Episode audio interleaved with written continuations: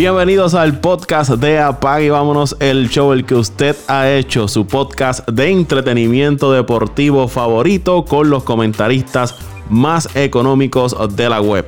José Raúl Torres, Antonio Toñito Cruz, Ángel Dante Méndez, Luis Vázquez Morales de Pasión por el Deporte hoy música nueva. Estamos estrenando música nueva gracias a Toñito Cruz que colaboró con nosotros. Toñito, saludos. Saludos, saludos Paco, saludos a Pitín, como le dice Dante. Saludos a todos los que nos escuchan semana tras semana, a Luisito que hace tiempo no aparece. Yo esperaba que llegara hoy. Y Dante, que formó el llantén temprano, pero estamos aquí, estamos aquí. Y para los que nos escuchan, musiquita by me, musiquita electrónica hecha por mí, es una de las muchas facetas que, dominamos y que hacemos. José Raúl Torres. Bueno, bueno, bueno, buenas muchachos, buenas a todas esas personas. Bueno, puedo decir buenas noches, porque estamos grabando la tarde, tarde en la noche. Ya son las 6 de la tarde aquí en Washington, D.C allá a 7 de la noche, mis compañeros en Puerto Rico. Saludos a todos y, vamos para adelante. Mucha información deportiva, está buenísima y estaremos, estaremos aportando de, de todo un poco, Paco. Y este podcast usted lo consigue además de en Apple Podcast, Spotify, Tuning. Evox, Google Podcast, en Podbean, diferentes plataformas. Ahí está disponible Apague y vámonos el show en Twitter. Ahí me consiguen como arroba Paco Lozada PR en Twitter. Vamos a hablar de varias cosas, como mencionó José Raúl. La NBA está caliente. Béisbol de las grandes ligas. No hay mucho, pero ahí siempre hay su noticia por ahí. Pero como hicimos la semana pasada, muchachos, Toñito no estuvo. Pues digo, estuvo, pero entró tarde. Y arrancamos con José Raúl hablando del coronavirus y el posible efecto de las Olimpiadas. Y según siguen pasando las semanas, vemos las diferentes ligas enviando comunicados, unas regulaciones a los jugadores de no tener contacto con los fanáticos, evitar eh, los autógrafos, recibir objetos de parte de la fanaticada para evitar el, contagio del coronavirus. En los Estados Unidos ya han empezado a surgir casos, pero en países como Italia han tenido que cancelar ligas de soccer, diferentes eventos deportivos que han sido cancelados. ¿Y qué ustedes creen? ¿Llegaremos si esto no se controla a ver juegos con estadios y canchas vacías en los Estados Unidos, claro, el fanático tiene la oportunidad de verlo eh, a través de, la televisión, en internet, pero presenciar el partido allí en vivo, en persona, ¿ustedes creen que llegaremos a ese punto? Bueno, Paco, voy a, comenzar a hablar de este tema. Eh, wow, eh, mientras tú estabas, ¿verdad? Eh, trayendo esta información ahora, eh, no sé si, si Toño tuvo también esa misma sensación, pero pero yo no había analizado todavía tan tan tan fuerte y tan fea eh, la situación verdad que estamos pasando por por esto del coronavirus, cómo está afectando no solamente la salud y y, y, verdad en otras facetas los gobiernos, eh, todo lo que afecta verdad esta enfermedad, sino también el deporte que nos, nos encanta tanto. Eh, no sé si, como repito, no sé si Toño y tú, eh, Paco, tuviste sentir esa sensación de, que, wow, esto está afectando, o sea, esto, esto no es chiste, eh, vemos que posiblemente pueda afectar la Olimpiada, ya está afectando.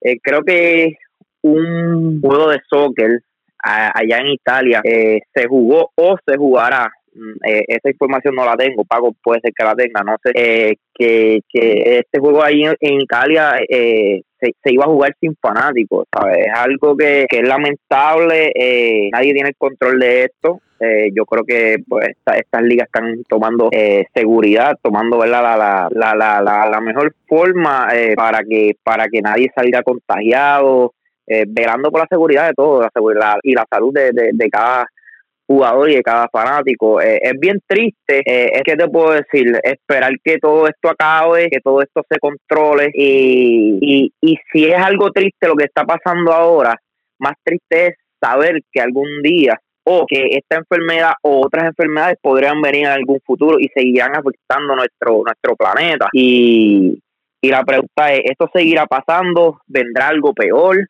Eh, es una es una es, algo que es bien difícil de contestar pero pero es lamentable. Eh, yo yo no puedo decir que, esperemos que esto no, no no afecte a las olimpiadas porque si afecta a las olimpiadas va a ser bien triste y va a afectar grandemente el deporte que tanto nos gusta. Eh, no sé si Toño tenga más respuestas ante esto, pero ¿verdad? mi respuesta es que, que, que, Dios que Dios ponga la mano en todo esto y que, y que, y que pueda solucionarte, solucionarte lo más pronto posible. El gobierno italiano ordenó el miércoles que todos los eventos deportivos allá en Italia incluyendo los juegos de, de, fútbol de la Serie A, se celebraran sin fanáticos. La Liga Nacional de Hockey en Suiza jugó con los estadios eh, casi vacíos. No, no, eh, Suiza no está permitiendo reuniones de más de mil personas. Y en Japón, el, organismo que, que rige la, la lucha japonesa, de sumo, eh, movió un torneo que tenía pautado para esta fecha a puerta cerrada por primera vez en la historia de, ese deporte. Todavía en Estados Unidos pues, no, se han visto medidas drásticas como ella, así lo que les mencioné, ligas enviándole memorándums a los jugadores y los equipos que no tuviesen eh, contacto con la, la fanaticada. Vamos a ver si cómo se desarrolla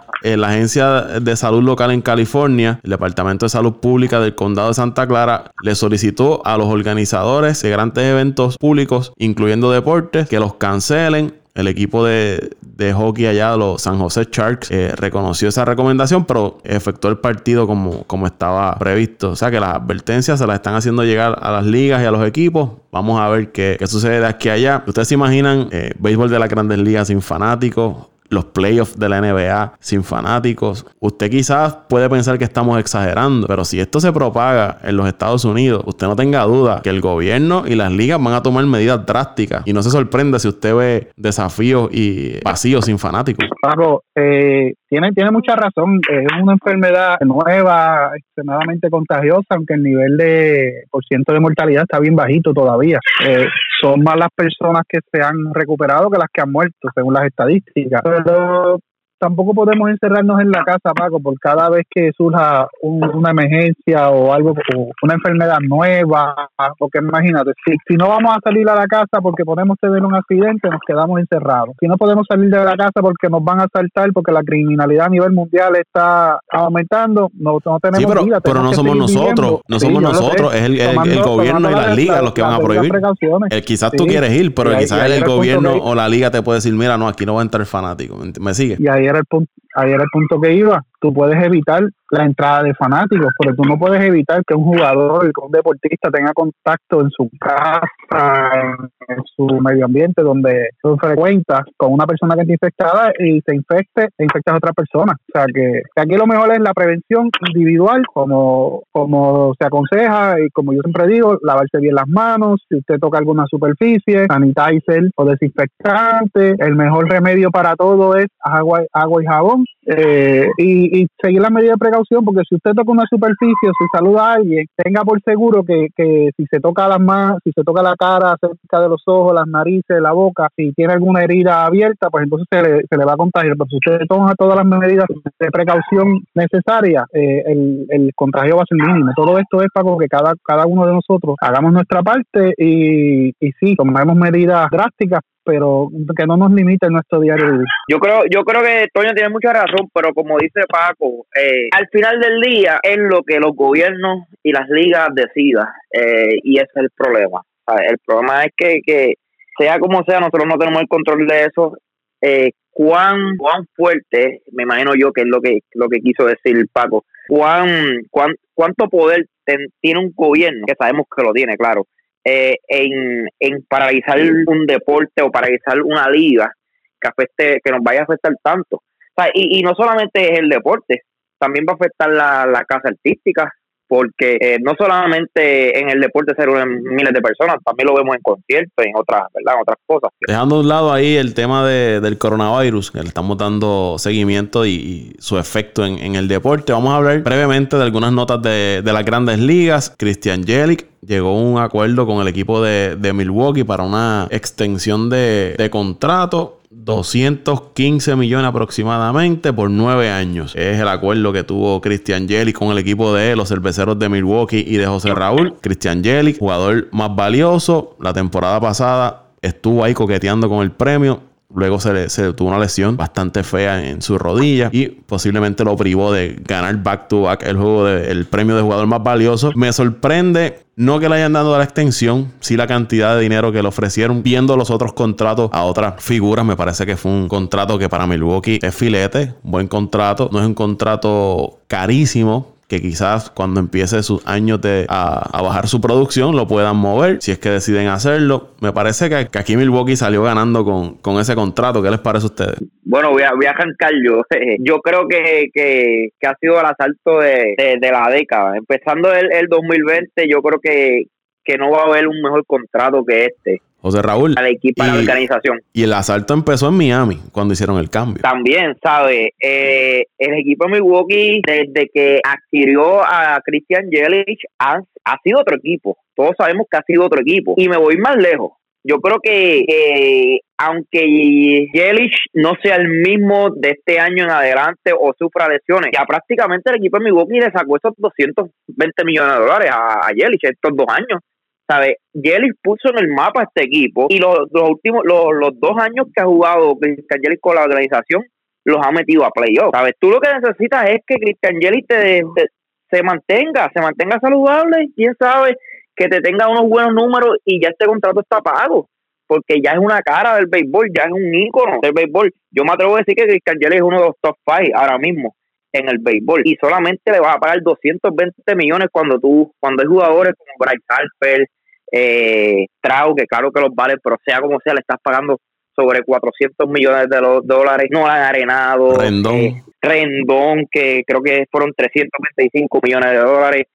Eh, yo creo que esto fue como, como, como lo dicen en Puerto Rico, esto fue ubita, esto fue un, un, regalito para la, para la organización de Milwaukee. Eh, ahora tienes, tienes mucho más dinero que puedes también eh, utilizar en otros jugadores. ¿Por qué Cristian, perdóname, por qué Cristian Jelly decidió eh, firmar este contrato? No estoy 100% seguro, pero mientras estemos en el podcast, voy a buscar esa información rapidito aquí. Creo que Cristian Jelly le faltaban dos años, que de hecho lo escuché en el programa de Néstor, nuestro, nuestro amigo y compañero Néstor Majero.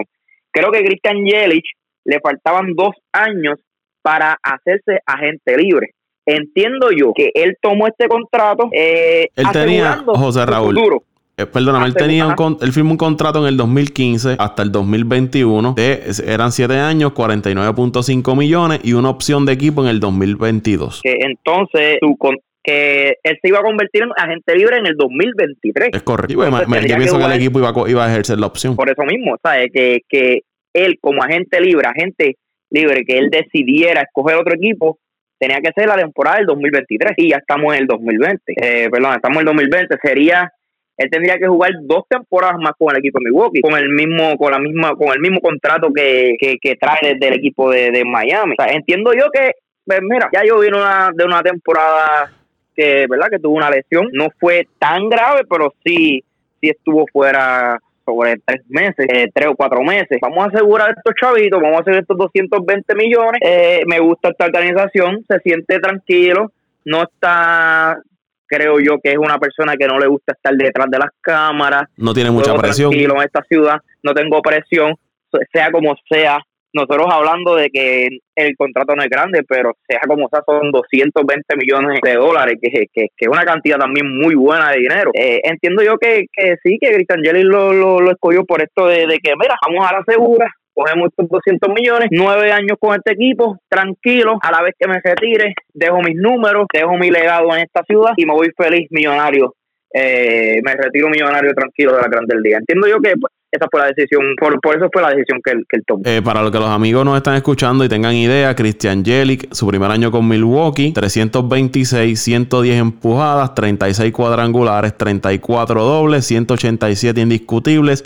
118 anotadas, 22 bases robadas, eh, fue jugador más valioso, juego de estrellas y Silver Slugger. Y en el 2019 participó en 130 juegos, sabemos que estuvo lesionado. Eh, bateó 329 con 97 eh, remolcadas, 44 cuadrangulares, 29 dobles, 3 triples. Eh, se robó 30 bases y fue segundo en la votación para jugador más valioso, Silver Slugger y juego de estrellas. Esos son los dos años que ha tenido Christian Jelly con el equipo de, de Milwaukee. No culpo a Milwaukee por darle ese contrato. Claro que no. Vuelvo y te repito, Paco, yo creo que ya ese contrato lo sacaron en estos últimos dos años. A ver, eh, fue, fue, fue, un asalto, pero a la misma vez entiendo a Christian Yelich. La luz delante de la calumbra y sea como sea son 220 millones.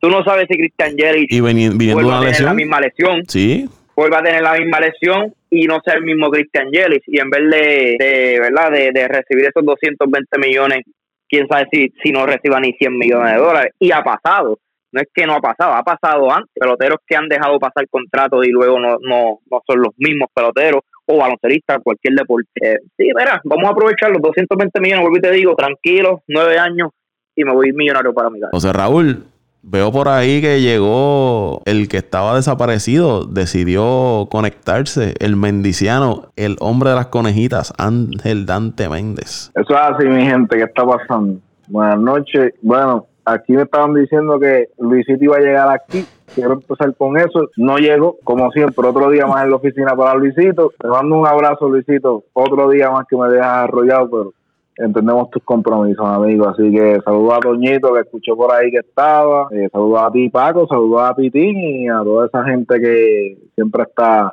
activamente escuchándonos. Ya saben, como siempre, denle share para que nos apoyen y para poder seguir este brindando información de grandes recursos en este podcast. Bueno, Waco, eh, ¿te gustó, ¿te gustó ese contratito? Este, bueno, a mí no me, o sea, el equipo que salió bien fue el de, Milwaukee. Eh, obviamente, 200 millones para los números que ha puesto Jerry en estos pasados años con Milwaukee eh, salió bastante barato. Salió bastante barato, pero me gustó el contrato en el sentido de que Christian Jerich se ha demostrado. Eh, yo no simpatizo mucho con este equipo, como ustedes saben, pero eso una cosa no tiene que ver con la otra. Pero lo que me gustó de este contrato en sí fue que Christian Yelich ha demostrado que sí, que no se necesitan 400 millones para poder ser feliz en la vida. Que con 200 millones, un apoyo de una buena fanaticada. Con medio millón yo soy feliz por eso. Pero que, estamos hablando de estos tipos de jugadores que, eh, eh, hablando por números, Cristian Yelich fácil podía buscarse un contrato de 350 millones, por decirlo. Porque los números que ha puesto en estos pasados años son números de PlayStation. Pero él ha demostrado con este contrato que hizo, con esta extensión, él ha demostrado que sí puede recortarse un poco de dinero. Obviamente es la cara de, va a ser la cara de la franquicia por, por, los próximos 11 años, porque estamos hablando de estos dos más los nueve de extensión, y tiene una estabilidad. Eh, sí, lo lamentable es obviamente que me hubiese gustado ver a Christian Yelich dar un título que no lo va a ganar, lamentablemente, en ese equipito de Milwaukee, pero eh, salieron el equipo de Milwaukee en, en cuestión de mercadeo, eh, salió muy bien parado. Eh, fue un tremendo contrato que hizo la gerencia de de Milwaukee, como dice José Raúl, que le brinda, que yo estoy seguro que, que eso se que eso se habló. Lo más seguro Cristian Yelich dijo, mira, yo no voy a coger bastante dinero porque a lo mejor él si quiere que, que la gerencia del equipo de Milwaukee utilice ese dinero adicional que, que ellos tienen ahora mismo para buscar piezas para poder hacer un equipo que sea competitivo la división. Así que creo que ambas partes han salido beneficiadas y como ustedes dicen, ya Cristian Yelich, si no me equivoco, está en los 29 años, 28, 29 años y pues ya ha tenido esa lesión que sufrió esta pasada temporada.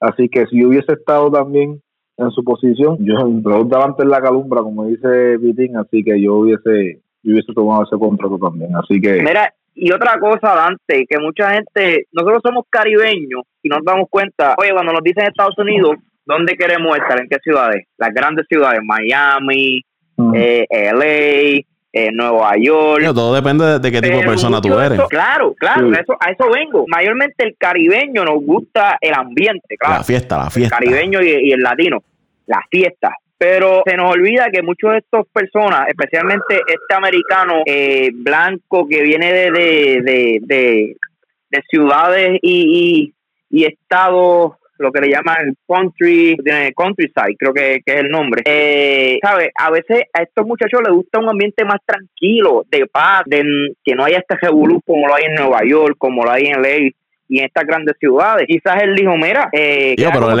es de California. el equipo, él es de California, pero hay que ver de qué parte de California. Porque como hay sitios en Virginia, que por ejemplo donde yo vivo, que es el área metro, por ahí pues, hay sitios en Virginia que, son tres y cuatro horas. Yo tengo un primo que vive en, Virginia y es un campo, ahí no hay, no hay nada.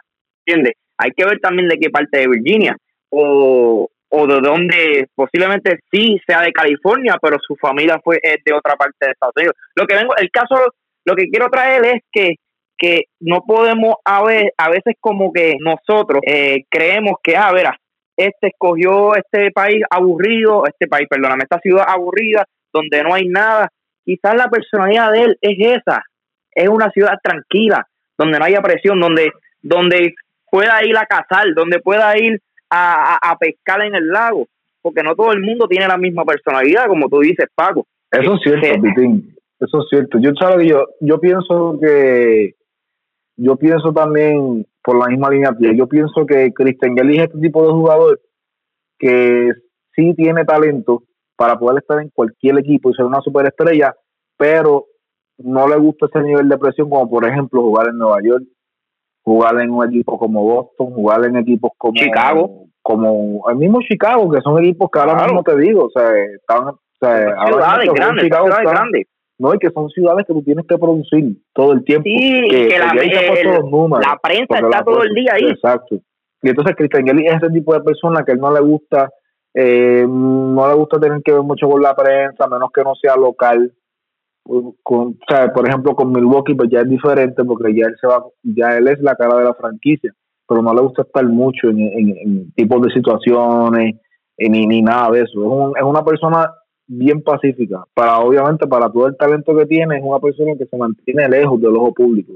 Y pues a lo mejor él encontró eso y en, Milwaukee y ese fue uno de los factores por los cuales se quedó.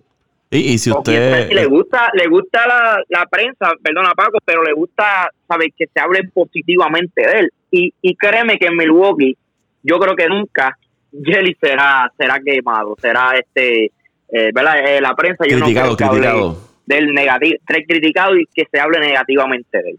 Eh, es como todo en la vida. Si usted está en un trabajo que usted está contento, que se gana bien, que lo tratan bien, eh, además del dinero, pues tiene otros beneficios, el trato, la ciudad donde vive, las comodidades, su familia está contenta, sus hijos están contentos, pues usted se queda ahí.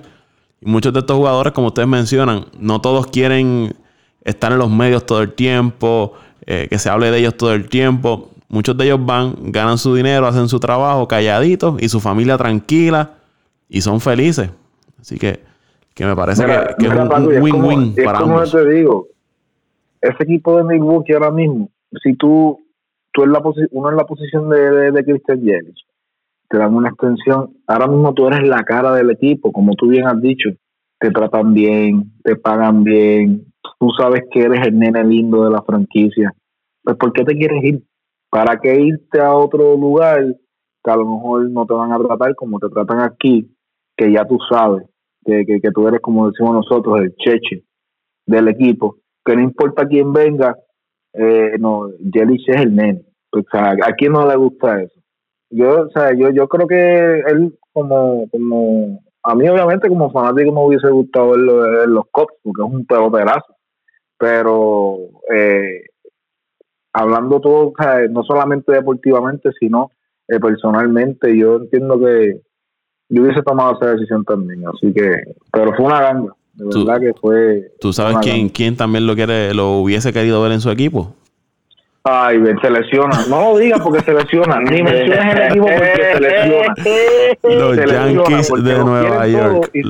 Los Yankees de Nueva York. Los dos los dos, los, los los Yankees. que todos dicen, no, miren, todos dicen, no, que hubiesen hecho ese cambio. le dio el coronavirus deportivo, Paco. Mira, que todos dicen. A medio mundo. Dante, todos dicen, no, que hubiesen hecho ese cambio por Stanton en el lugar de Yelich. Ahí está Christian Yelich. Y ahora los Yankees, con Aaron George lastimado, se va a perder el Opening Day con fractura en, una de sus costillas. Ay, mi Salió, salió, salió que salió hoy salió que tiempo indefinido. Ahora no se sabe cuándo ir. Habían dicho tres semanas y ahora no se sabe cuándo ir. Así que llegó el coronavirus deportivo. Y posiblemente tenga que ser sometido a, a, cirugía, a una operación. Yo te, y lo que estamos hablando en estos días, Paco, el, en, la situación que están los Yankees otro año Esto debe ser una frustración para, para José Raúl aquí, que son de los Yankees, su primer equipo, los Yankees de Nueva York, que quede claro. Este, Pero los Yankees han estado ahí en los últimos años y se han, logrado salir a flote. Oye, eh, eso te iba a decir, tampoco yo creo que no debe haber excusa, eh, al menos que, ¿verdad?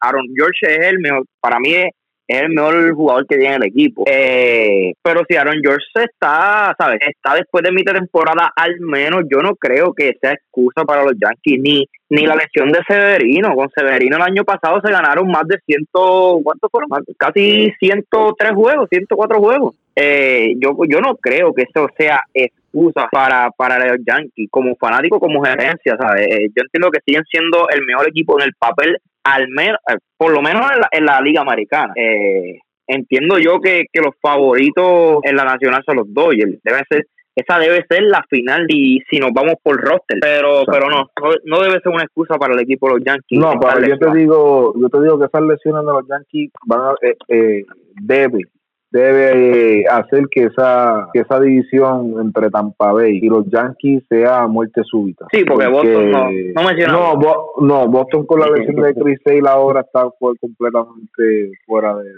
de, No, y no tienen a Mookie B, sea como sea. Eh, yo veo a ese fanático de Boston. No, que con Mookie B el equipo sigue teniendo buen line. No, yo creo que, que no, ¿sabes? No sale un jugador más valioso. Eso me Moki va a hacer falta esa Moki ve un tipo que te batea 300, te saca 20, 25 bolas, como te puede empujar casi 100 cajeras. No empuja 100 cajeras porque es primer bate. Eh, te hace de todo, eh, es un gran guante. No, o sea, eh, la pérdida de Moki yo creo que va a afectar grandemente al equipo de En la pintura. Dejando al lado las grandes ligas, vamos a hablar entonces del baloncesto de la NBA que ya se encuentra, diríamos, en su parte final de la temporada regular. Siguen equipos dominando como son Milwaukee, como son los Lakers, eh, los Clippers. Para que tengan una idea, si la temporada se acabase hoy, día viernes 6 eh, de marzo que estamos grabando este podcast, quedarían 43 días para ir a, los playoffs. En el este, la serie sería Milwaukee frente a Orlando. No debe tener problema Milwaukee. Eh, Miami, en Toronto frente a Brooklyn. Entiendo que Toronto tampoco debería tener problemas con Brooklyn, aunque ese equipo de Brooklyn eh, sin Kyrie Irving juega mejor que, con Kyrie. Eh, la otra serie es Boston frente a Indiana, debe ser una buena serie. Y Miami frente a Filadelfia, me parece que esa es la serie más pareja, aunque Filadelfia en la calle no gana y las lesiones de Simmons y Embiid eh, les ha costado, aunque tienen este muchacho Milton que ha estado sustituyendo a Ben Simmons, que ha estado teniendo una buena temporada desde que le dieron la opción de ser titular en el equipo. Está metiendo el triple, distribuye muy bien el balón, defiende muy bien. Shake Milton, que debe una opción que tiene ahí Filadelfia una vez llegue Ben Simmons. Y en el oeste, los Lakers se enfrentarían a Memphis. Memphis la sorpresa junto a OKC de esta temporada. Eh, los Clippers frente a Dallas, debe ser una buena serie. Eh, Denver frente a OKC y el equipo de Houston frente a Utah. Así serían los playoffs si comenzara hoy la post temporada. En el oeste, muchachos, hay, además de Memphis, está Portland, que está a pocos juegos de, Memphis, al igual que Sacramento, San Antonio y Nueva Orleans. Son los cinco equipos que están luchando ese octavo lugar. En Memphis tiene tres juegos y medio sobre Portland en ese octavo lugar. Portland está noveno. ¿Qué les queda? Tengo por aquí a Nueva Orleans, que es el más distante ahora mismo. Le queda juego contra Miami, Minnesota, dos con Sacramento, uno con Utah, uno con los Clippers, dos con Atlanta, dos con San Antonio, uno con Memphis, eh, Sacramento, ya los mencioné que le quedan dos, le queda eh, Memphis, otro juego más, New York. Orlando, eh, Atlanta eran dos, Charlotte, Washington, Filadelfia y San Antonio. Que esos son tres juegos que les queda con, con San Antonio. Eso es el equipo de New Orleans. Según el portal Five 538 tienen 45% de ir a los playoffs el equipo de New Orleans. Y este es el equipo que está más atrás ahora mismo en el standing. Memphis tendría un 20%. O sea que Memphis estando octavo tiene 20% de ir a playoffs. Les queda dos juegos con Dallas, uno con Atlanta, dos con Orlando, dos con Portland, Utah, San Antonio, dos con OKC, uno con Milwaukee, dos con New Orleans, Boston, Toronto, los Knicks, Denver, Houston y Filadelfia. Sacramento tendría un 8% de ir a playoff. Le queda Filadelfia, Portland, Toronto, 2 con New Orleans, Brooklyn, Dallas, Houston, Orlando, 2 con Cleveland, Atlanta, Indiana, 2 con los Spurs, 2 con los Lakers, 1 con los Clippers, Minnesota y Denver. San Antonio tienen un 3% de ir a los playoffs. Les queda Brooklyn, Cleveland, Dallas, 2 con Denver, 2 con Minnesota, 3 contra New Orleans, Memphis, Chicago, 2 con Utah, 2 con Golden State, 2 con Houston, Sacramento, Filadelfia e Indiana. Y para terminar, Portland, que tiene 24% de ir a, a playoff según 538, le quedan 2 con Phoenix, 1 con Sacramento, 2 con Memphis, Houston, 2 con Minnesota, Dallas, Charlotte, Detroit, Boston, Filadelfia, Brooklyn, Utah, Cleveland, Denver, los Clippers y Golden State. Esa es la lucha por ese octavo lugar en el oeste de, la NBA. ¿Qué ustedes creen? ¿Se quedará Memphis con ese octavo lugar o alguno de estos otros equipos eh, logrará eh, arrebatarle ese octavo puesto? Si me preguntan a mí, yo quisiera que entrara New Orleans para ver una serie Lakers y New Orleans y ver a Zion ahí en los playoffs frente a, LeBron James, aunque ya se enfrentaron y LeBron James le dijo, todavía yo sigo siendo el rey de la NBA. ¿Qué les parece a ustedes? Bueno, Paco, empiezo yo rapidito. A mí me gustaría también, estoy en la misma estoy en la misma página tuya. Me gustaría ver eh, ese equipo de New Orleans, octavo lugar, una serie que debería ser una serie intensa, porque a pesar de que en este último partido que, jugaron, eh, que los Lakers tuvieron la victoria, fue un partido bastante interesante y este equipo de New Orleans es un equipo joven. Es un equipo que si te duermes en las pajas, como decimos nosotros, te pueden alargar una serie a 6 o a 7 juegos. Oye, les jugaron muy bien a Dallas. A la larga te puede pasar factura. Y el juego contra Dallas era Zion versus Luca y fue un buen juego también. Se fue sí. creo que se fue a tiempo esto, si no me equivoco, lo había visto en las notificaciones pero que este equipo de New Orleans sí te puede hacer daño porque es un equipo joven y o sea, LeBron James tampoco es un, un, muchachito de 20 años, ¿entiendes? Cuando tú llegas a este tipo de, de series de playoff que se ha visto, eh, llega un momento que, que se nota el cansancio. Y, y este tipo de series con equipos como New Orleans son series que sí, a la larga, te pueden pasar factura porque eh, imaginémonos que los Lakers lleguen hasta abajo con, con los Clippers, por darte un ejemplo. Eh, esos dos, tres jueguitos adicionales que se jugaron en una serie que se puede ir a cuatro juegos, por ejemplo, se juegan siete, se juegan seis, ya te pasan factura. Pero, pero sería interesantísimo porque el regreso de Alonso Ball, el regreso de Ingram a, Los Ángeles, eh, me gusta, me gusta la idea, me gusta la idea de esa, de esa serie, así que me voy, me voy con New Orleans. Hablando de, New Orleans, le quedan 22 juegos, 11 de ellos en su casa, o sea que la mitad de ellos son en su casa, eh, le quedan contra equipos contendores, le quedan 5 juegos, 3 de ellos son en la carretera. Y tienen ahora mismo el itinerario más eh, fácil, por decirlo así, eh, contra equipos, estos dejándote llevar por equipos que tienen récord ganador en la liga. Parece que New Orleans tiene el camino más fácil, todo depende de ejecutar en la cancha. Bueno, eh, ahora voy yo. Ustedes escogen a New Orleans, New Orleans, New Orleans. Yo, yo, yo, todavía llevo aquí tres años. Yo no lo escojo, pero estoy diciendo que, que me gustaría. te gustaría? verlo por lo que sería una serie contra los Lakers. Entiendo. Pues yo lo escogería. Yo, yo te puedo decir, te voy a dar una opción de a quién yo escogería y a quién yo quién yo creo que debe debe cualificar. Yo creo que, que el equipo de Memphis debe terminar eh, en esa en esa octava posición, ya que ellos tuvieron unos jueguitos que creo que perdieron cinco juegos consecutivos, pero esto fue eh, porque este equipo estuvo lastimado esos, esos juegos. Eh, volvieron a volvieron los, los, jugadores que estaban lastimados volvieron a, cancha y, están volviendo a, a sacar juego a, a, ganar a ganar partidos. Eh, que al final yo creo que el equipo de Memphis debe prevalecer debe. El equipo de los Pelicans es bien interesante es un equipo que tiene a Sayo claro que se está hablando mucho de él. Eh, Ingram que ya se ha convertido en una estrella Alonso Ball y, y compañía. Sí también interesante pero para mí en lo personal, lo personal, yo quisiera ver ese equipo de Portland en una serie nuevamente, claro que sí. ¿A quién no le gustaría ver a Lillard nuevamente en serie? ¿A quién no le gustaría ver a Carmelo Anthony contra LeBron James? Sea como sea, ya Carmelo Anthony no es el mismo pero oye, está haciendo un buen trabajo. Y, ahora regresa. Y no deja hacer, el nombre. Eh, y regresa, y regresa Yuki. Ya creo que estos días, eh, esta semana regresa, regresa Yuki. Hay que ponerle los a este equipo. Entiendo que no es que le debe ganar al equipo de los Lakers una serie jamás, pero debe ser una serie fuerte y una serie que quién sabe se puede ir a, seis juegos o hasta siete.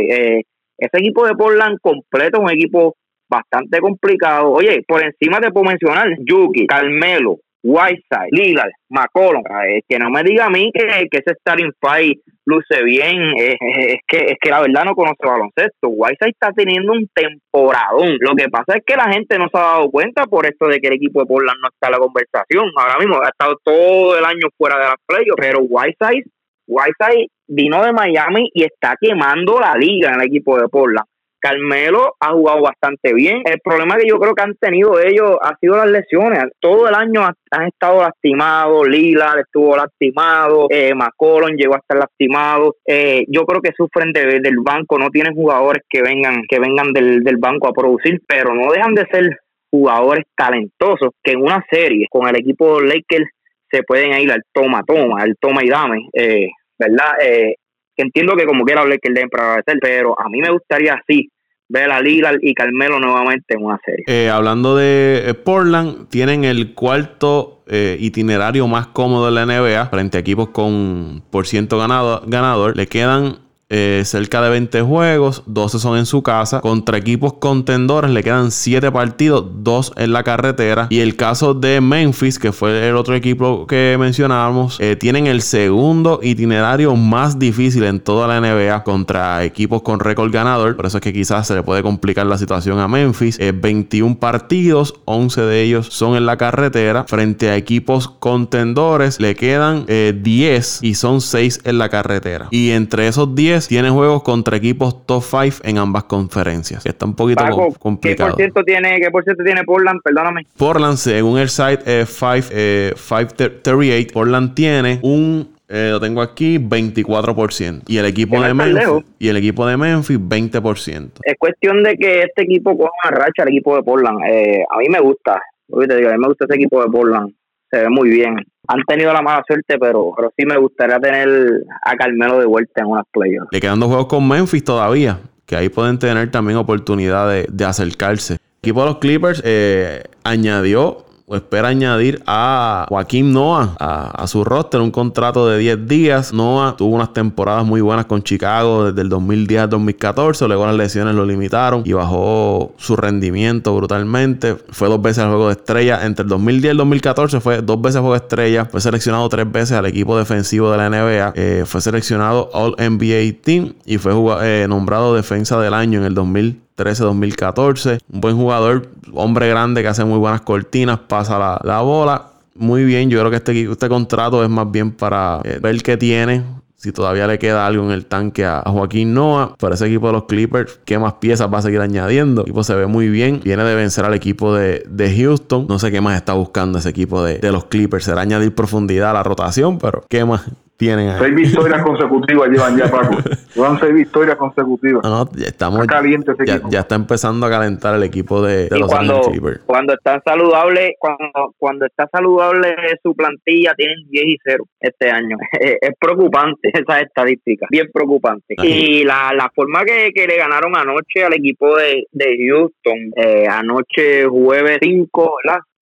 5 eh, de, de, de marzo, eh, sacaron de la cancha al equipo de Houston desde el primer quarter en Houston. Y este equipo de Houston venía de jugar muy buen baloncesto, venía estaba caliente este desde la fecha límite de, cambio, desde la fecha límite de cambio estaban jugando, me parece que eran para 7 y 3, 8 y 2 el equipo de, Houston. 8, creo que era, si tengo creo que si no me equivoco, 8 y 2, fueron a Boston, le ganaron a Boston, fueron a Utah, le ganaron a Utah. Eh, tuvieron un calendario tampoco no, no muy fácil y pudieron sacar todos esos juegos. Y, los Clippers lo sacaron de la cancha. O sea, e, ese, ese juego ya en el primer quarter, el equipo de Clippers tenía ventaja sobre 15 puntos. Me parece que llegaron a estar 25, 25, puntos arriba. Luego Houston se cerró el marcador, pero Milwaukee desde eh, pues Milwaukee, perdónenme, eh, los Clippers desde temprano estuvo arriba en, en, ese juego. En la racha que mencionaba antes incluye victoria sobre Memphis por 20 17 puntos, victoria de 10 puntos sobre Phoenix, victoria de 29 puntos sobre Denver, victoria de 6 puntos sobre Filadelfia, eh, victoria de un total de 15 puntos sobre Oakland, eh, Oakland, OKC y de 15 puntos frente al equipo de,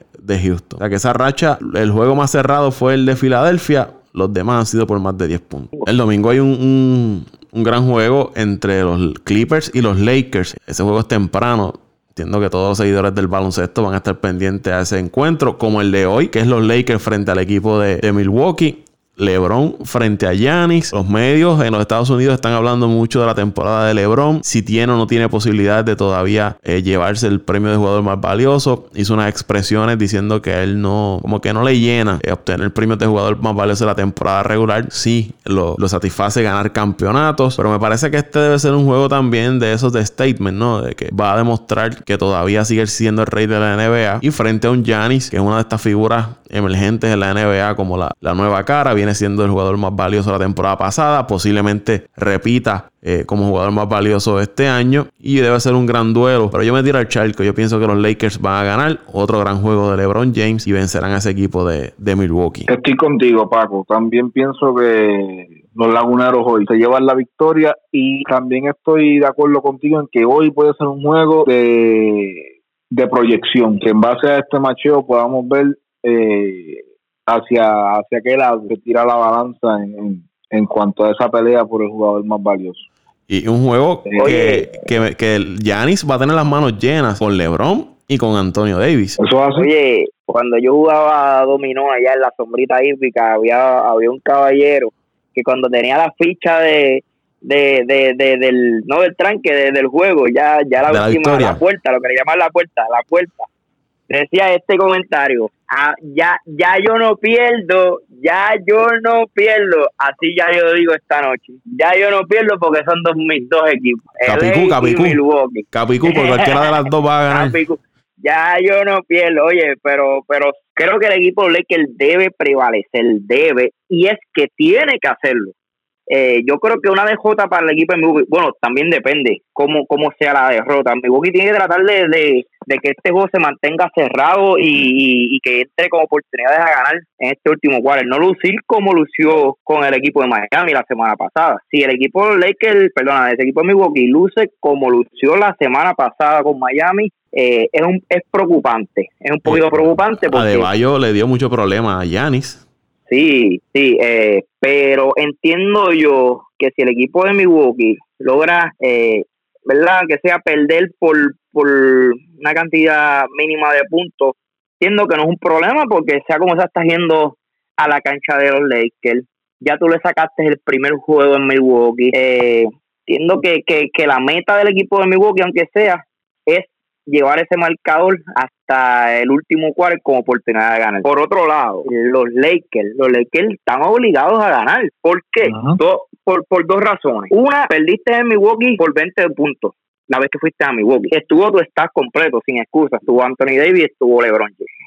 Ahora en tu casa, tú tienes que sacar ese juego. Eh, tú, tú, no, tú no puedes venir con la excusa de, de que, mira, este Milwaukee viene caliente o Milwaukee es el mejor equipo de, de la NBA o es el primer juego que nos enfrentamos. No, o sea, el equipo de los Lakers tiene que sacar el juego de hoy. Y otra de las razones es que el domingo tú juegas con los Clippers. O sea, tú, tú, tú, el equipo de los Lakers ahora mismo tiene el calendario más difícil este fin de semana. Juegas primero con Milwaukee y luego contra el equipo de los Clippers, que son los dos mejores equipos de la NBA después. Y la ventaja, eh, el mejor equipo de la NBA y el tercer mejor equipo de la NBA. Raúl, y la ventaja ahora mismo que tienen sobre los Clippers en el del primer lugar es cinco juegos. Es mínima, es cinco y juegos. Todavía, y si pierdes estos dos juegos, todavía quedan como 20 juegos te a cada metes uno. A tres, sí. Te metes a tres. Y como está jugando los Clippers, tú no quieres, tú no quieres estar a dos o tres juegos eh, en el standing como ahora mismo está jugando los Clippers. Tú quieres mantenerlos al menos a cuatro o cinco juegos. Eh, yo creo que este fin de semana es clave para el equipo de Lakers, aunque sea sacar un partido, como te digo, o el de hoy es bien importante, porque si tú sacas el de hoy, sea como sea, aunque pierdas el, el, el domingo, eh, tienes una victoria, te llevaste una victoria el fin de semana, pero si pierdes el de hoy, vas a entrar con la presión el domingo de que tienes que sacar el juego en casa, y los dos juegos son en casa, o o el del domingo el equipo los Clippers. Bueno, lo, lo, es en su casa, pero los Clippers, casa, los pero Clippers juegan como los, los Clippers, Clippers son home team. Son home team, sí. Como local. Ok. Ah, pero también has perdido dos juegos con los Clippers en lo que va de temporada. Perdiste el de Milwaukee en Milwaukee. Eh, una, un, un, fin de semana crucial para el equipo de los Lakers, yo digo aunque sea ganar un juego y, y si vas a perder el otro, que tengas oportunidad o sacar los dos juegos este fin de semana.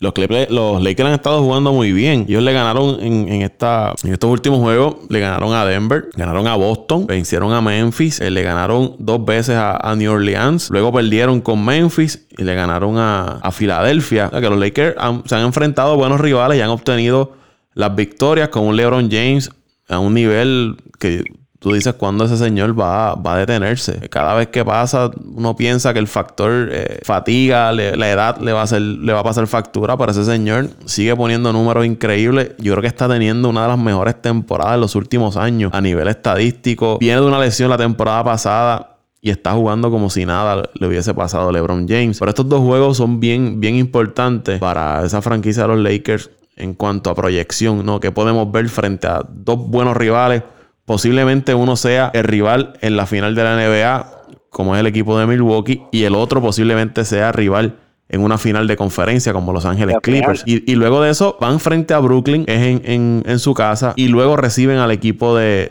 Houston. Y después van con Denver. O sea que los últimos eh, cinco juegos que tienen ahora el equipo de los Lakers uno con Milwaukee, Clippers, Brooklyn, Houston y Denver. Y después van a Utah. Un poquito complicado ahí el, itinerario. El itinerario, sí. Para los Lakers. wow, pero como tú, como tú dices de, de LeBron James, Paco, es el primer jugador con más de 35 años liderando la liga en asistencia. Así de grande el LeBron James. Eh, ni John Stockton, ni Steve Nash, ni Jason Key, que para mí han sido los ¿verdad? Los, mejores point y los mejores pasadores de bolas que yo he visto en, en, ¿verdad? Lo que, lo que, lo que llevo viendo deporte, lo que llevo viendo baloncesto. LeBron James otra cosa. De verdad, a principio pensaba, creía que Giannis, no había forma de que Giannis le quitaran este MVP. Pero la verdad el caso, analizando estos días, yo creo que, que los dos son merecedores de, de este premio. Eh, la verdad la verdad es que LeBron James se, merece también este premio con cómo ha jugado y cómo ha puesto este equipo de ley en, esa primera posición en, un tan tan y tan difícil esta conferencia del oeste eh, y LeBron James con 35 años haciendo todo esto pero como como también digo o sea, no, le podemos quitar el crédito a Giannis porque lo que está haciendo Giannis eh, es ridículo también ¿sabes? el equipo Milwaukee tiene tiene solamente 9 de J y los números que tiene Giannis son, son salvajes eh, eh, hicieron una comparación estos días de los números del año pasado, donde fue el MVP, con los de este año, y los de este año superan, y no que estamos hablando por un poco, ¿sabes? O son números que, que, que, están subiendo drásticamente, no, no, es que, oye, subió un poquito en rebote, subió un poquito en puntos, no, estamos hablando que, que ha subido como tres puntos más eh, de la temporada pasada a esta, como tres rebotes más de la temporada pasada esta. Eh, en asistencia creo que lleva dos asistencias más que el año pasado. Cuando, cuando hacemos esa comparativa de un año a otro, es mucho. El porciento de tiradas de, de, tiros libres, tiradas de tres, es, algo ridículo que está haciendo Gianni antes de. Eh, los Lakers firmaron a Dion Waiters, cuando también añadir profundidad a su equipo. Con una victoria frente a Milwaukee, los Lakers asegurarían un puesto en playoff.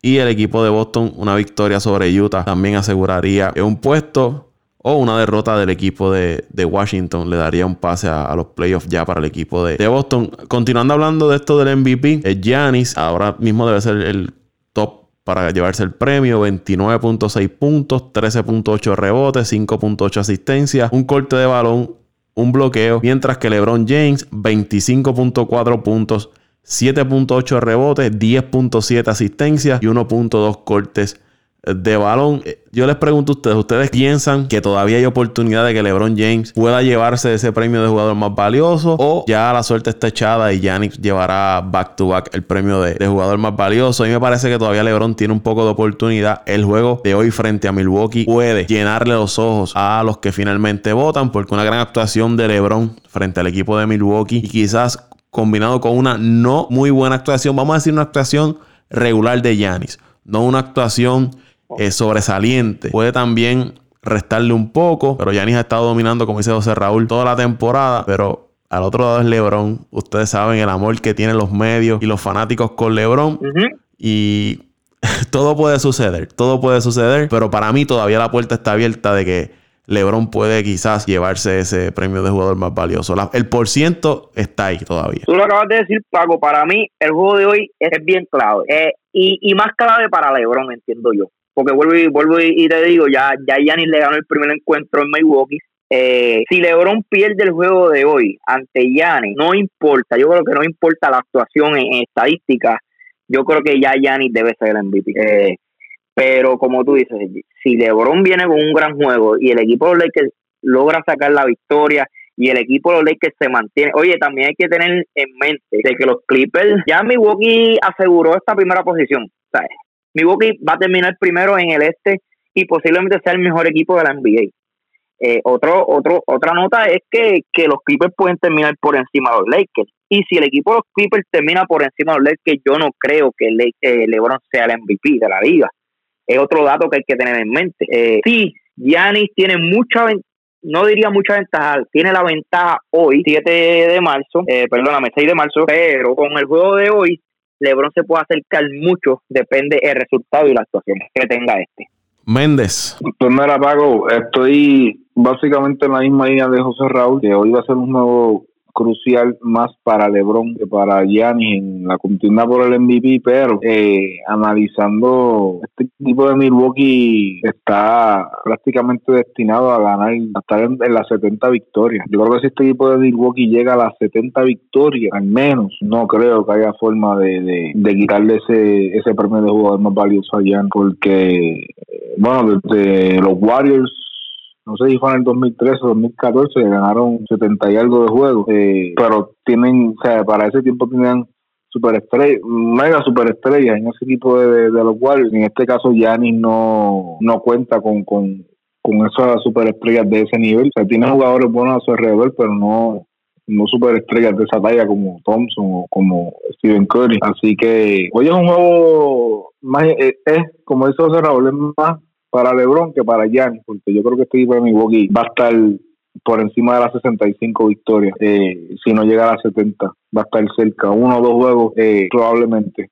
Si no llega a las 70, probablemente 68 victorias, pero va a ser va a ser un buen récord y ese récord eh, va a dictar mucho. Y de hecho, ese equipo de Milwaukee, yo no sé si, si, si, si en la historia de la franquicia han ganado más de 60 juegos. Yo José Raúl que, que sigue ese equipo eh, me dirá, pero eh, yo creo que con solamente cumplir esa hazaña eh, sería para validar el, premio de jugador más valioso allá. El año pasado ellos ganaron 60, si no, tengo entendido, no estoy mal, creo que eh, verifico ese dato ahora, pero creo que ganaron 60, 61 juegos el año pasado.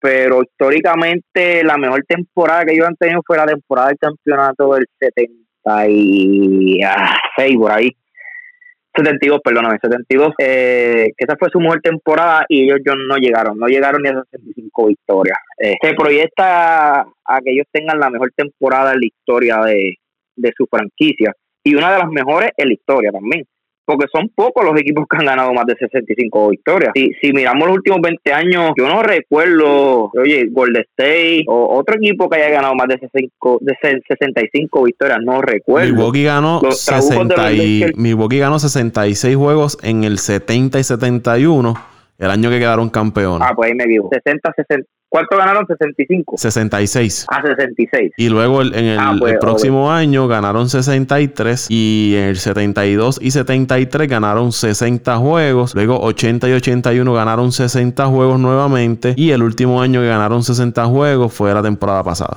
pero proyectan ganar más de más que el año que por lo menos de 70 y la proyección es 70 70 juegos es la proyección para esta temporada. 70 juegos. Yo creo yo sabes que yo mi opinión yo creo que ellos van a terminar ganando sobre 68 eh, 67 por esto de que debe el equipo de Milwaukee descansar los jugadores estas últimas semanas. Ya yo creo que esos últimos 10 juegos de temporada, cuando tú tengas una, una ventaja de quizás 5, de 4 o 5 juegos de los Lakers, a los Lakers, a los Clippers, eh, como el mejor récord, yo creo que el equipo de Milwaukee se va, se va a tomar el lujo de descansarlo y me puse a verificar el standing y ellos terminan, creo que los últimos tres o cuatro juegos con equipos que, que están fuera de los playoffs, eh, que posiblemente esos últimos juegos tengan, ¿verdad? Este, eh, los subestelares quizás jueguen 10, 15, 20 minutos o, o, o, no vean acción para así estos entren descansados a la, a la serie para, para las postemporadas. Es interesante este de mi boca. Eh, vamos a ver qué sucede, pero, pero yo creo que terminan con 60 y vuelvo y digo, 68, 68 victorias en mi número mágico. Eh, tira la tuya, Paco. ¿Tú crees que ganan más de 68, 69, 70? No, para mí más de 65 juegos para ganar Milwaukee. No, para mí sí, seguro, más de 65 juegos, pero pero en ese entre esos esos números del Creo 65 al 70. Yo pienso 68 70 juegos por ahí, en mi range, igual que tú. 68 a 70 deben estar. Dante entonces está en lo mismo. Y entonces ya para... yo estoy, lo, estoy en lo mismo. Yo estoy 68 69 en la previsión. Para, para terminar, vimos Lucas versus Zion un gran juego, como ah. hablamos al principio. Perdóname, estabas hablando de Rookie de the Paco, y te había Sí, por eso que, que hablando de, de Zion y, y, Luca, un gran juego de Zion, un buen juego de, de Luca. Entonces, hablando de Zion, nos lleva. Zion tendrá oportunidad de ser jugador novato del año. ¿Ustedes creen que ya Joe Morant se asegura el premio? Yo pienso que se lo va a llevar Morant por el hecho de que Zion no jugó, o sea, perdió muchos juegos debido a la lesión, pero desde que regresó a la lesión ha estado jugando muy bien, pero debe ser un factor ese de que haya perdido tanto. Oye, pero Paco, yo yo creo, yo creo, oye, si yo fuera a votar, ¿por quién tú votarías? Por un tipo que ha estado desde el primer día todo es posible. ha lucido, eh, oye, pero ha lucido perfecto. A, Morán ha llevado este equipo a la octava posición, lo ha mantenido ahí casi toda la temporada y sin lesiones, ¿sabes? No, la culpa no es de Zion, claro, nadie quiere lesionarse, pero yo no creo, no, no lo veo justo que le den el, el Rookie of the Year a Zion cuando este hombre ha jugado a un nivel súper alto y posiblemente lleve a su equipo a las playoffs. Entiendo que Moran debe ser el, el, Rookie of the Year. Tiene que ser para que Zion gane el, Rookie of the Year, tiene que terminar el equipo de, de New Orleans súper fuerte, súper, pero súper fuerte, eh, llevándose esa clasificación, pero llevándose esa clasificación con, con, con una buena racha terminando la temporada y con unos números como los como lo está haciendo Zion ahora mismo. No, yo para mí Morán ya se ganó ya ese equipo de Memphis no es que no tiene mucho es nadie. ese equipo de, oye oye es otra cosa que te iba a decir Dante. La gente habla ¿qué tiene Memphis después de Moran? el equipo de, los Pelicans sea como sea tienes a un Ingram tienes a un Lonzo Ball tienes a, al otro al tirador J.J. Reddy, ¿sabes? No, no, estoy, no estoy quitándole crédito a Zion, pero este equipo en el hostel de, el equipo de los Pelicans se ve mucho mejor en el roster que el equipo de Memphis. Yo solo daría a Moran. De verdad, una, No creo que haya mucha discusión en eso. yo, yo también eh, votaría por él. Se lo daría a Moran, el, jugador de novato del año. Porque del saque ha estado poniendo los números. Eh, la temporada me, recuerda el año pasado cuando era Luca y Trey Young. Recuerdan que Young al final de temporada calentó y estaba poniendo unos números espectaculares, pero Luca había sido más consistente durante toda la temporada y terminó llevándose el premio. Me parece este caso, claro, salvaguardando de que Zion estuvo lastimado eh, gran parte de la temporada y posiblemente si hubiese a este ritmo arrancado la temporada debería haber barrido con el premio de, novato del año. Pero por el factor de que... Dime. Ese Morgan no era un jugador que se visualizaba como, como sí fue, o sea, su selección fue alta en el draft, pero no es este tipo de jugador que a la prensa de la NBA le gusta, ¿entiendes? O sea, que a los seguidores de la NBA como que eh, eh, no, no es este jugador que tú dices, véate ese jugador que, que, que, ese tipo, ese jugador va a ser, va a ser, va a llegar este año y va a ser impacto del NBA rápido. mucha gente, sí, la gente sabía que era un buen jugador, pero no sabían que iba a ser esa clase de jugador. Y ese chamaco, tú sabes, básicamente ha, guiado ese equipo de, de, de Dante, second pick fue el segundo pick. Sí, no, fue el segundo pick, pero sí, claro, no, pero a, eh, eh, a veces hay pick, a veces hay pick que tú dices ignorado. No sí, no va a hacer mucho impacto, todo eso va a ser Zion, eso es de Zion. De hecho, yo, yo creo, yo creo que la prensa hablaba más de eh, RJ Barrett, exacto, sí, el de, que, demoran. Y Garland, acuerdo. y Garland que terminó con Cleveland. Garland, el de, el de Cleveland, que no ha sido tan bueno como, como yo esperaba. De hecho, del Garland se del Garland me acuerdo que se decía, no, él en ese hooky que aunque fue el cuarto pick, puede ser puede ser este un calibre eh, un jugador calidad number one o number two y, y la verdad no para mí no ha sido de, igual que Cam Reddish se habló mucho de Cam Reddish también. Yo creo que Moran y, y Zion. O sea, si tú me preguntas si Zion hubiese empezado de, principio de temporada, claro está, eh, con esos números yo creo que iba a ser el de ayer, pero Zion se perdió prácticamente tres, tres meses de temporada. Eh. Nada, no hay forma de que, de que se lo den a él. Bueno, muchachos, hasta aquí nos trajo el barco. antes que se acabe, Paco, quiero tirar a otra. Y esta, y esta yo creo que es bien pareja y me atrevo a decir que los tres, los tres vamos a tener diferentes opiniones. ¿Quién ustedes creen que, que va a ser el coach of the year? Yo votaría por el de OKC. Ok, sí. ¿Y Dante? Yo me voy con los Lakers. Con el de los Lakers. Les dije que iba, los tres vamos a tener tres diferentes opiniones. Eh, wow, wow. Eh, yo, yo, hay mucho que escoger. La verdad, el, de- el, el de mi boca tiene, tiene chance. Eh, El mismo de el de Memphis. Toronto El mismo de tiene Memphis. mucha oportunidad. El de Memphis tiene oportunidad.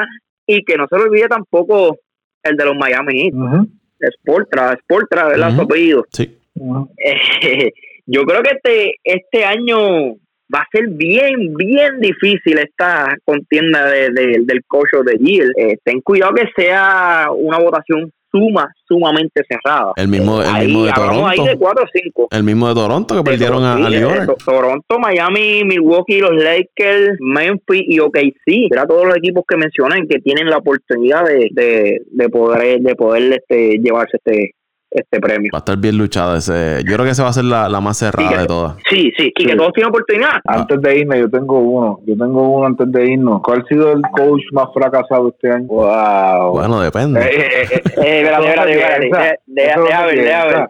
El de Bueno, Cleveland. puedo de un desastre No, no, no, olvídese de eso. Filadelfia, Nueva eso Es York. un anime. Los Knicks de Nueva No, York. pero es que, no, pero es que ya, era, ya, ya ese dirigente lo votaron. Es que ese una, Está bien, no, el que venga. no, esa es la gerencia. Yo te diría que esa es la gerencia más mala que tiene el NBA. Oye, la de No, Chicago. pero compartida dirigente. con la de Chicago. Compartida por dirigente contra yo hay que mencionar también aunque no sea la culpa de él pero los Filadelfia un equipo que, que era para estar en las primeras dos posiciones o tres eh, wow quién más puedo mencionar por ahí oye también se nos olvidó el, el dirigente Dallas también tiene opción Sí, sí. Yo creo que Oye, son Filadelfia, muchos, son muchos. Filadelfia es uno de esos dirigentes que dependiendo de cómo termine esta temporada, el año que viene posiblemente esté en el desempleo. y el mismo Embiid quién sabe si Embiid lo vemos en otro equipo Y el de, y el de Utah posiblemente también esté buscando trabajo dependiendo de cómo termine. ¿Dónde lo siguen las redes sociales? A mí en Twitter como arroba Pito Torres 821. Saludos a mi gente de México. Siempre los llevo. Eh, Amigo, y en el Facebook OCR, OCR Torres, Facebook OCR Torres y en Instagram que pues estamos tratando de no meternos mucho porque tú sabes Dante, no, es no es bueno pecado, para la el salud. pecado. La ciudad del pecado. Raúl Torres Santiago, JR Torres con dos E, JR Torres con dos E eh, en Instagram. Bueno, mi gente, a mí sencillito. Arroba Mendiciano underscore, que es la rayita de abajo, 89. Ahí estamos en Twitter. Eh, quiero aprovechar para mandarle felicidades a mi hermanita Gladimar Alvarado. Mi amor, te amo mucho. Que cumpleaños. Ya hoy estamos a 7 de marzo, que es 7 de marzo. Así que por lo menos acá estamos a 7 de marzo, pero en el tiempo de ustedes, pues cumplen el día de mañana. Así que felicidades a la bebé de casa y pues que cumpla mucho más y la amamos mucho. Así que nos veremos la próxima vez entonces aquí en otro podcast. Paco, ¿dónde te siguen a ti, baby? Arroba Paco Lozada PR en Twitter. Arroba Paco Lozada PR en Twitter. Apaga y vámonos el show.